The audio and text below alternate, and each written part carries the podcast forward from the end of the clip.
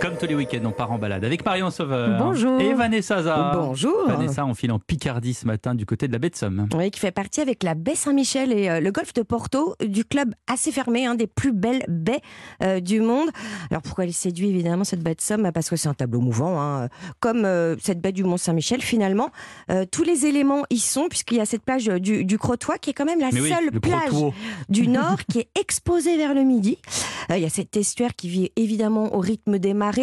Euh, la mer se retire euh, sur 8 km. Donc, résultat, vous avez une immense étendue de sable C'est qui la se seule découvre plage de la région qui est et au sud. exposée au sud. C'est Ouais, dingue ça. C'est dingue, hein Ah bah, saviez quelque pas chose. Non, Ah bah voilà, bon, on y va.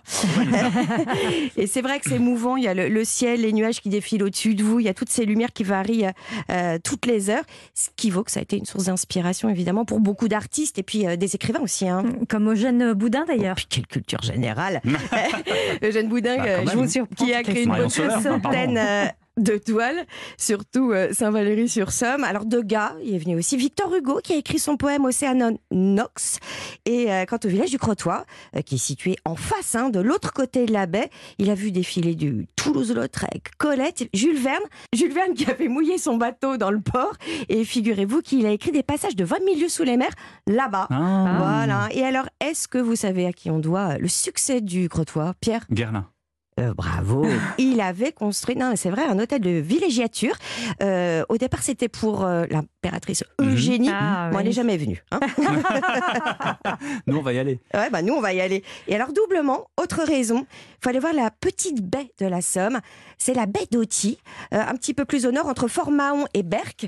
Euh, c'est en gros la frontière naturelle euh, entre la Somme et le Pas-de-Calais. Et alors là, c'est beaucoup plus sauvage, euh, encore moins fréquenté. C'est un petit bout du monde.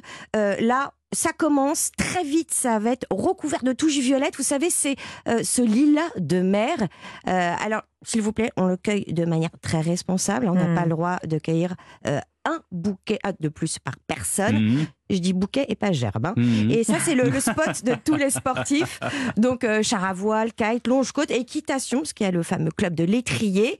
Et puis, vous pouvez partir euh, de manière responsable, découvrir les phoques. On évite maintenant dans la baie de Somme, parce qu'il y a eu beaucoup trop de touristes. En baie d'Autis, si vous voulez les voir, c'est mieux. Et puis, c'est un véritable garde-manger, cette baie. Euh, Ça, c'est pour vous. Mais Parce oui. qu'évidemment, il n'y a pas que la salicorne à accueillir. Ils organisent des Non. promenades. Moi, j'ai deux points de vue pour les photos. Il y a la pointe de Routioville, Mhm. des dunes à perte d'horizon avec la mer, et puis euh, le petit port de Madelon. Le petit porte de Madelon. Des adresses quand même d'hébergement. Alors, côté baie de Somme, euh, à Saint-Valery-sur-Somme, il y a les chambres d'hôtes du Vélocipède. Alors, ça, c'est une valeur sûre. hein. C'est contemporain, c'est plein de cachets, c'est pas très cher. Et côté baie d'Auty, il y a les chambres d'hôtes de la vieille écluse. Alors, on est en pleine nature, au milieu de nulle part.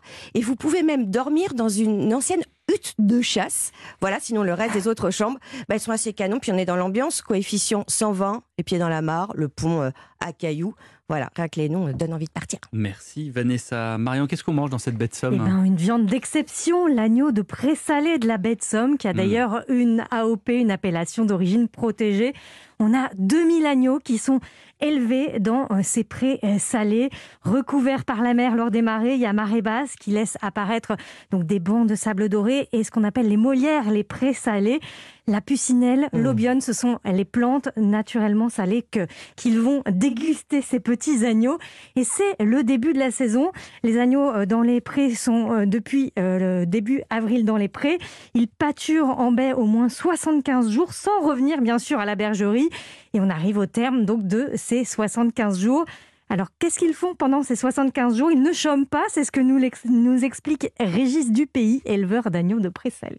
Pour un agneau, dès qu'il quitte la bergerie avec sa mère, son passe-temps de la journée, ça va être soit de téter sa mère pour continuer d'avoir un, allaitement naturel, et au fil des mois, hein, jusque pendant minimum les 75 jours, il va commencer à, pâturer, hein, c'est-à-dire à manger de l'herbe. Il faut naturellement se déplacer dans cette zone. Ils font des kilomètres, hein, ils font des kilomètres dans la journée. Bon, ils vont prendre de la carcasse, du poids, du muscle et un peu de gras, euh, voilà, parce qu'il en faut pour la cuisson, c'est impératif. Ça va nous faire de très bons agneaux. C'est ce qui fait la différence. C'est quoi la particularité gustative de, de ces agneaux? Alors, on va avoir une viande bien rouge, bien colorée grâce à la flore saline et iodée. Une viande qui est pas grasse, mais bien persillée. Ah, J'adore. Parce que les agneaux parcourent une dizaine de kilomètres chaque jour sur ces 1200 hectares de cette zone naturelle protégée. C'est ce qui apporte du coup ce goût unique à la viande. Alors, euh, comment la cuisine Alors, finalement, il ne faut pas la dénaturer, hein, ça c'est important. Moi je vous propose de, de prendre des côtelettes, un carré d'agneau. À la plancha. À la plancha, Ah. mais oui, c'est l'été, avec une légère marinade, huile d'olive, quelques herbes fraîches comme du thym, euh, du romarin. On met un petit peu de jus de citron pour apporter un petit peu de peps. Et on va cuire ces côtelettes 3 à 4 minutes de chaque côté. Un petit peu plus si vous l'aimez pas rosé. Et vous laissez reposer une minute. Avec des petites tomates euh, à la provençale, c'est parfait. Moi, je rajoute des petits pignons aussi dessus. Mais oui, c'est Ah. délicieux. Bon. C'est la gourmande. Mais oui, mais il faut quand même garder ce goût de viande, hein, Tout c'est à fait. important. Il faut Mm. qu'on on ait euh, ce, ce goût euh, d'agneau. des adresses sinon? Oui, alors au relais Guillaume de Normandie, ça c'est à Saint-Valery-sur-Somme. Vous avez une magnifique euh, vue sur la baie.